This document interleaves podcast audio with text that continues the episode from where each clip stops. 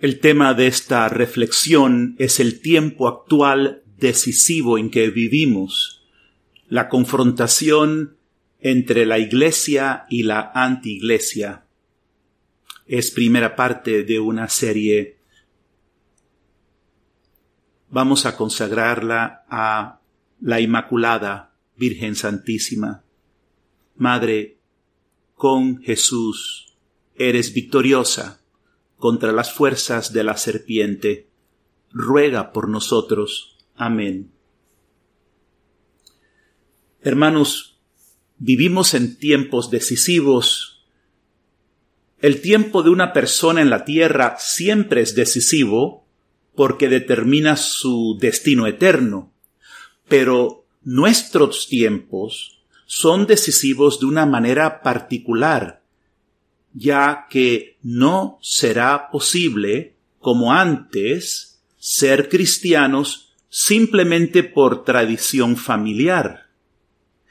Hemos entrado en una nueva etapa de la batalla espiritual, un nuevo orden mundial con una ideología anticristiana agresiva.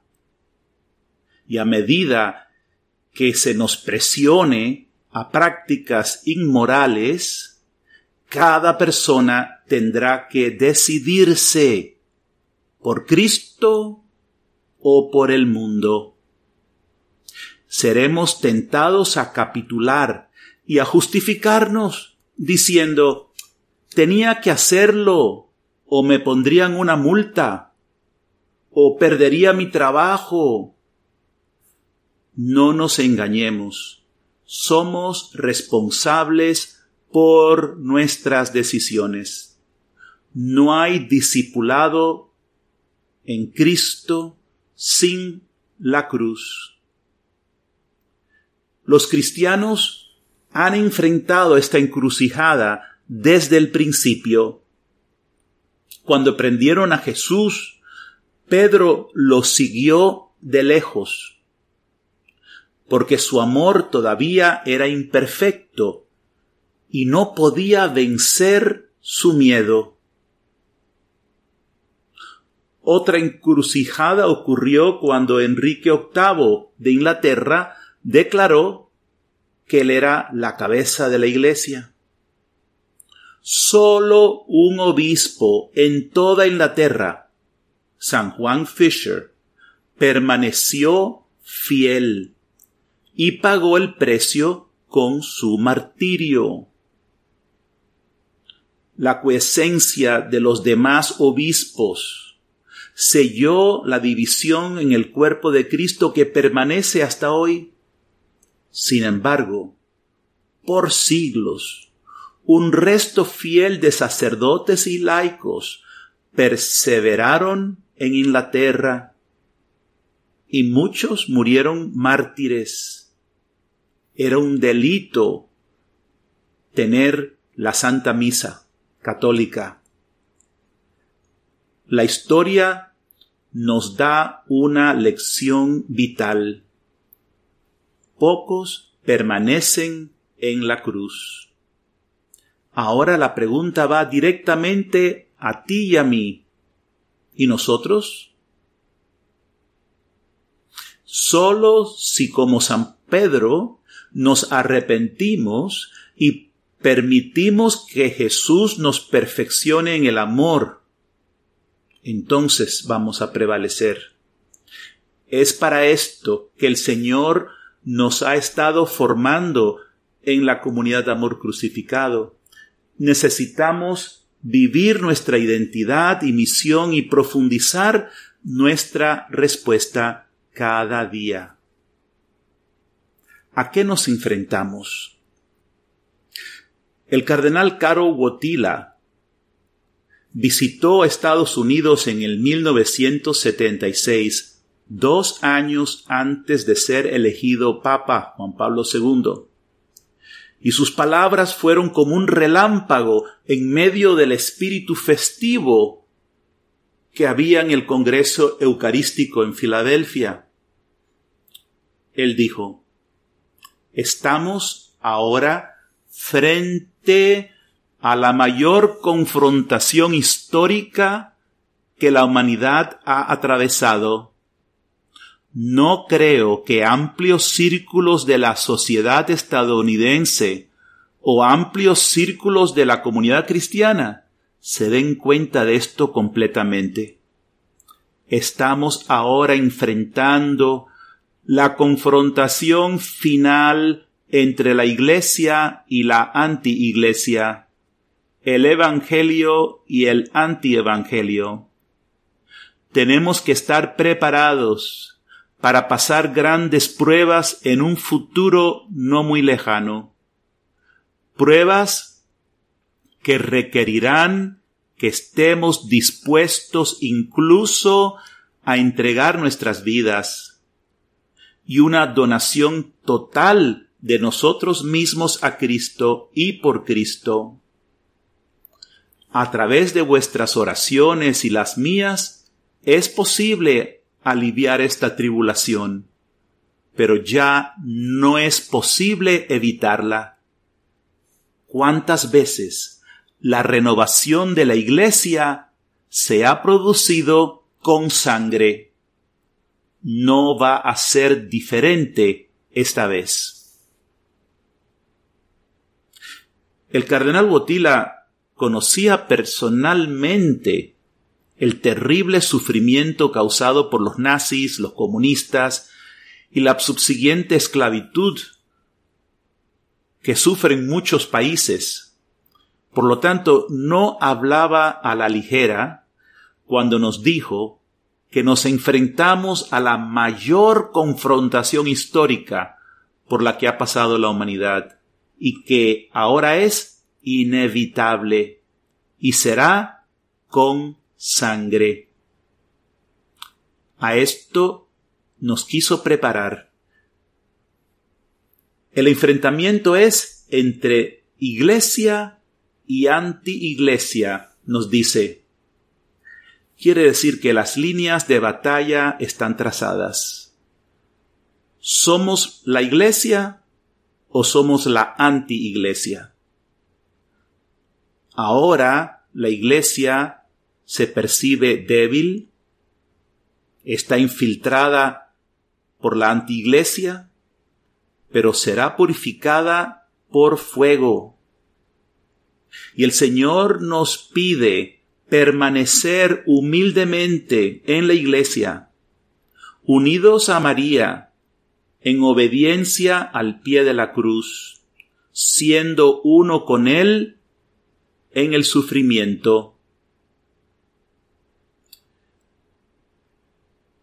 José Ratzinger, que después fue Benedicto XVI, escribió sobre la iglesia y cito, se hará pequeña, tendrá que empezar todo desde el principio, su verdadera crisis apenas ha comenzado todavía. Hay que contar con terribles sacudidas. Pueden encontrar la cita en el texto adjunto. Hermanos, nos está pidiendo el Señor, aunque vean la iglesia con escándalos, con corrupción, estoy enseñándoles, estoy guiándoles permanezcan en la iglesia. El Apocalipsis, el último libro de la Biblia, describe esta batalla como la confrontación entre la iglesia y las demandas malvadas del Estado pagano.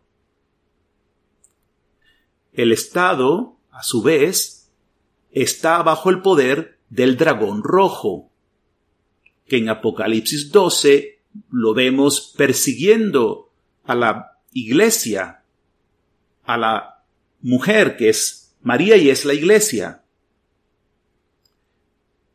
Esta batalla llevada a cabo por el Estado y por el dragón rojo que domina es una religión secular compuesta de enemigos de Dios y que adoran al emperador del mundo. Veremos muchos aún dentro de la iglesia que son seducidos por esta fuerza. Pero mantengámonos firmes dentro de la iglesia, porque el Apocalipsis nos advierte que la antiiglesia parece ser invencible y multitudes se someten a sus demandas. Pero también el Apocalipsis nos exhorta a perseverar ante las amenazas del martirio y estar prestos para derramar sangre. Cristo conquistará al dragón y a la antiiglesia con un resto fiel unido a María, de almas víctimas de amor.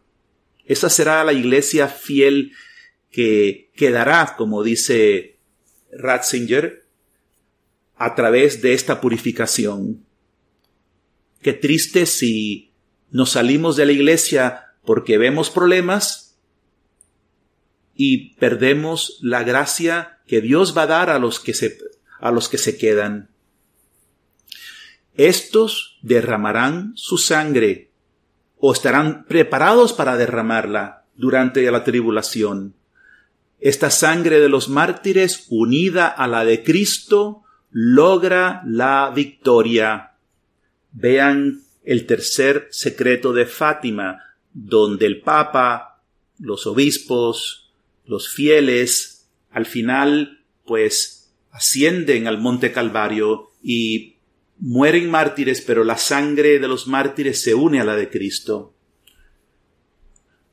Lo que hemos estado viendo es que el enemigo trabaja mientras nosotros dormimos. Los papas, María Santísima y los santos nos han advertido sobre esta batalla, pero pocos han respondido. Mientras tanto, la antiiglesia trabaja incansablemente para controlar los elementos vitales de la sociedad, agencias gubernamentales, medios de comunicación, escuelas, universidades, corporaciones, deportes. Incluso, como he dicho, se infiltra en la iglesia y confunde a muchos a pensar que están desprovistos. El Señor, repito, nos pide perseveremos, que Él no nos va a abandonar. Ahora viene una pregunta. ¿Cómo pueden trabajar al unísono tantas instituciones diversas para imponer efectivamente el antievangelio. San Pablo nos dice cómo, porque nos revela quién está detrás de esto. Nos dice en Efesios 6:12, nuestra lucha no es contra enemigos de carne y sangre, sino contra los principados y potestades, contra los soberanos de este mundo de tinieblas, contra los espíritus del mal que habitan en el espacio. Hermanos, Satanás necesita relativamente pocos colaboradores cercanos, aquellos que venden sus almas por poder, por dinero, pero estos pocos reciben de Satanás poder para engañar a multitudes que son vulnerables porque sus corazones no recibieron a Dios y se dejan confundir y escandalizar y huyen. Un ejemplo es el Viernes Santo. Los principales conspiradores fueron hombres religiosos que estaban apegados a su poder y a sus posiciones. Pero Satanás los usó para hacer que muchos se llenen de miedo y no estén presentes. Y también para movilizar a una turba que gritó crucifíquenlo.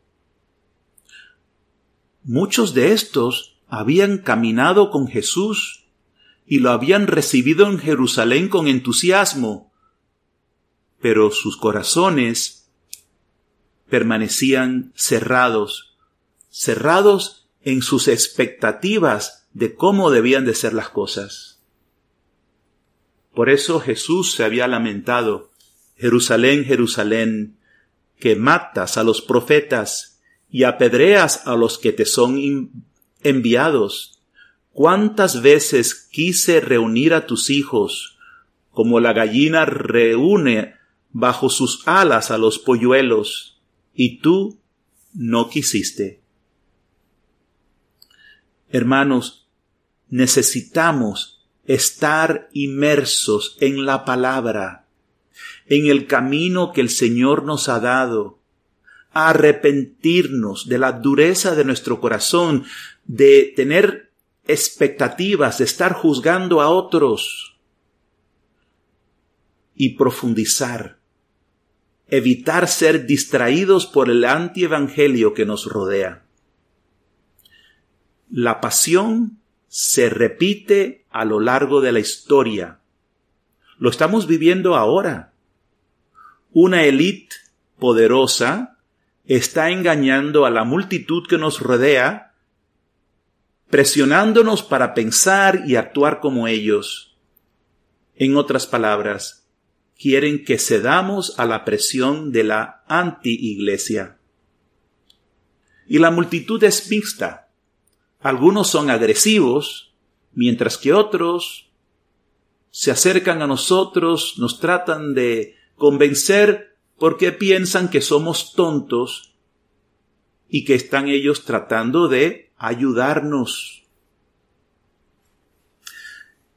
La anti-iglesia gana el control primero a través del engaño y después, cuando estamos débiles, a través de el miedo.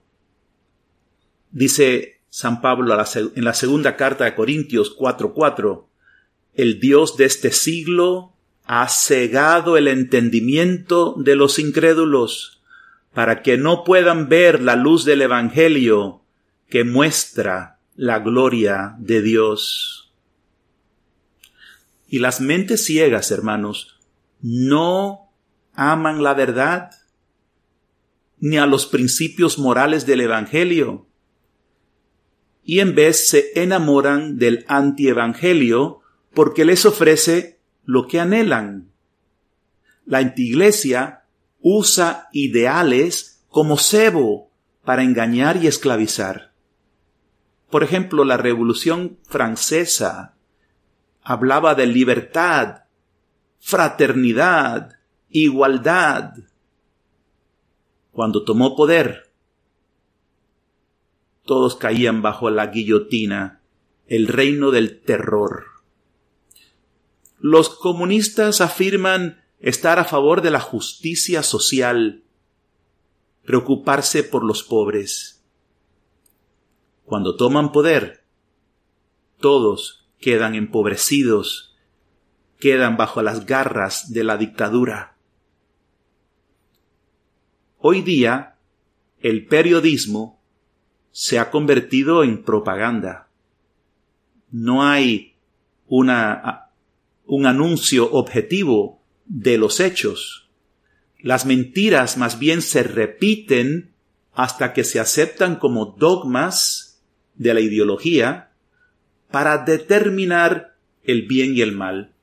Ya no son verdades objetivas, es el dogma de el Estado o de la ideología que está imperando. La antiglesia nos dice que sigamos la ciencia, pero las personas calificadas que no apoyan su agenda no pueden hablar. No se permite una discusión honesta. Los datos no mienten, pero pueden falsificarse y muchos se creen todo lo que dice los medios. San Juan Pablo II nos advirtió sobre esta agenda hace 28 años Y cito, existe una gran confusión en amplios sectores de la sociedad acerca de lo que está bien y lo que está mal, y están a merced de quienes tienen el poder de crear opinión e imponérsela a los demás. Hoy día la palabra progreso ha sido secuestrada por la antiglesia para desmantelar todo lo cristiano, haciéndolo ver como opresivo. Un ejemplo es el ataque contra San Junípero Serra, con toda clase de mentiras sobre este gran hombre que dio su vida amando y evangelizando a los nativos de California.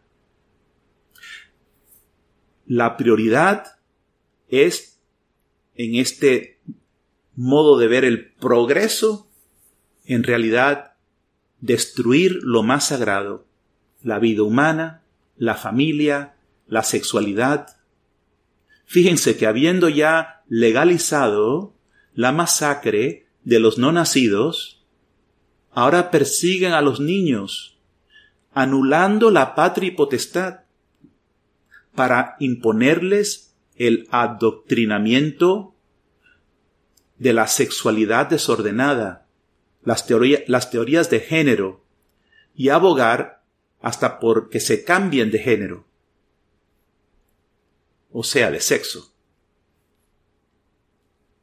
La antiglesia explota los males del pasado para condenar toda la historia de la nación y así reescribe los libros de historia para cancelar o distorsionar todo lo que no se ajusta a su ideología.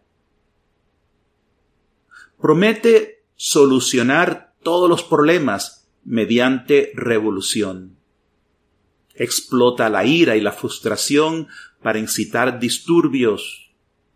Busca abolir la policía, viola nuestros derechos de religión y libertad de expresión que son otorgados por Dios. Aquellos que objetan son acusados de terroristas, traficantes de odio, agentes de desinformación, radicales, homófobos, etc. Entonces, son excluidos de la sociedad, despojados de credenciales profesionales, pierden el empleo o son multados, difamados, censurados, cancelados de las plataformas sociales, incluso llevados a los tribunales y encarcelados. Hermanos, esto no es teoría futurística, está ocurriendo ya.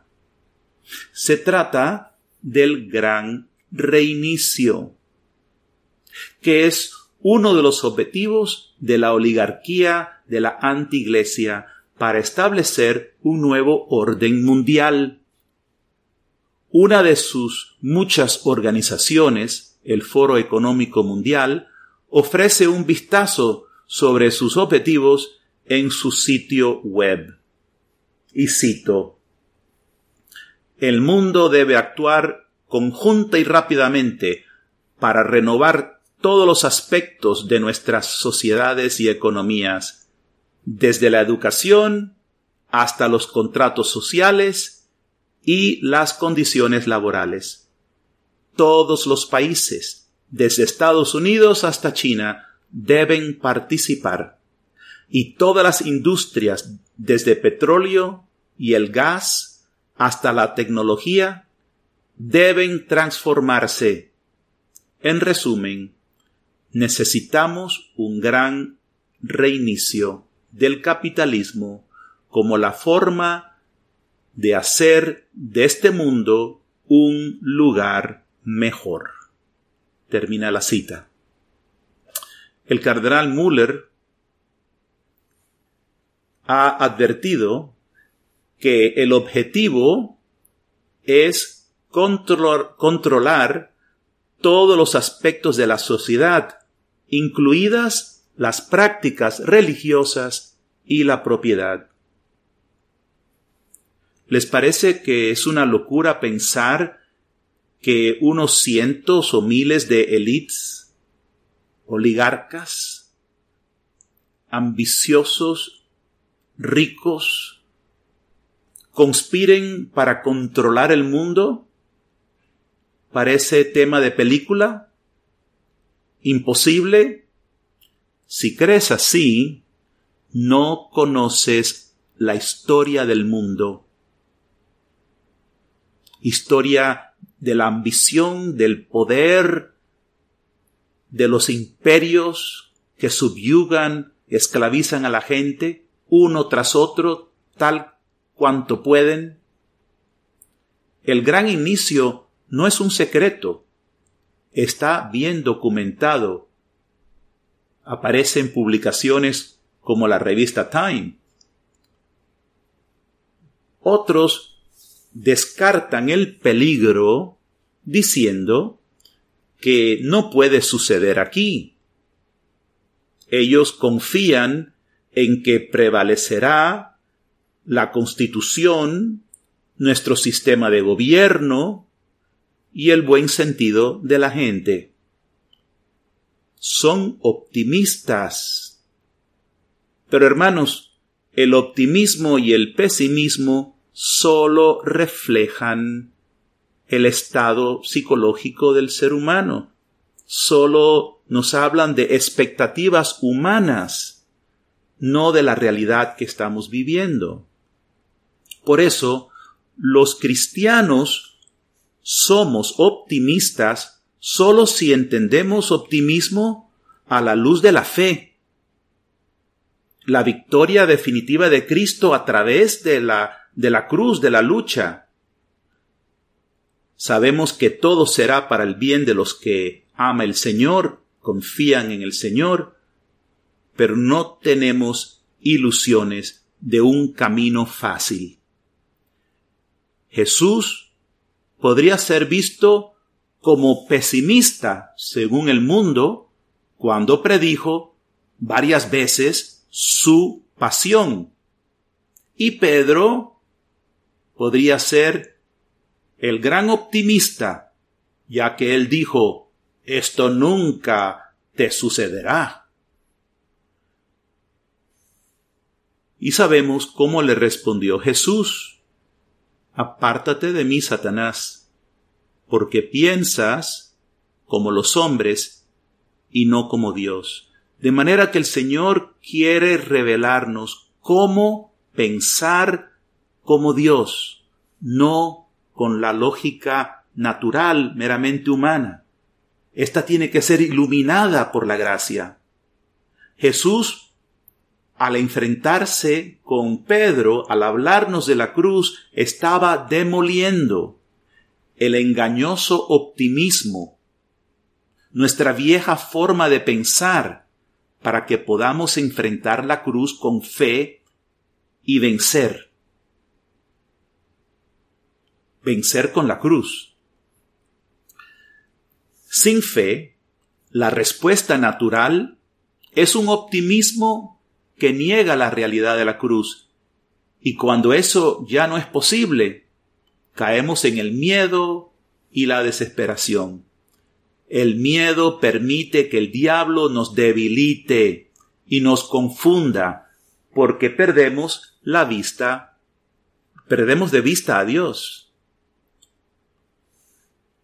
Hermanos, no tengamos miedo al gran reinicio del enemigo, porque es una parodia al verdadero gran reinicio de Dios que se manifestará a través de Jesús.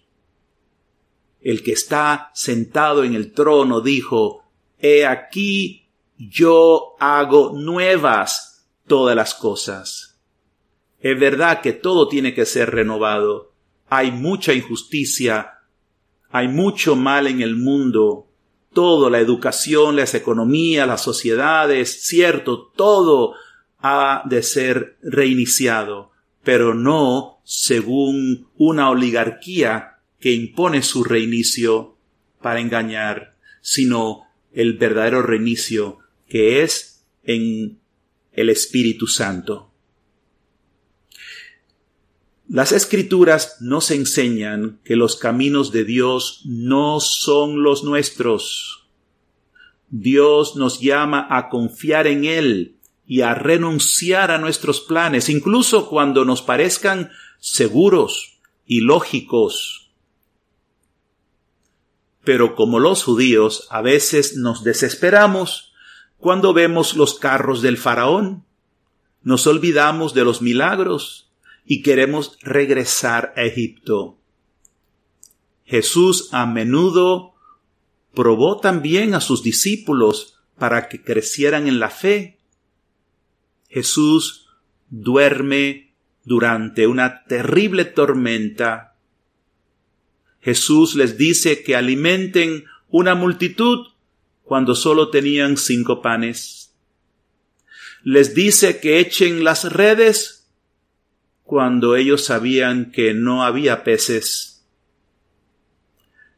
Y por fin les dice que lo sigan a la cruz.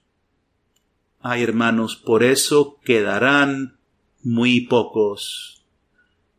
Porque el cristianismo que no se vive de esta manera no, no se sostiene, porque no es real.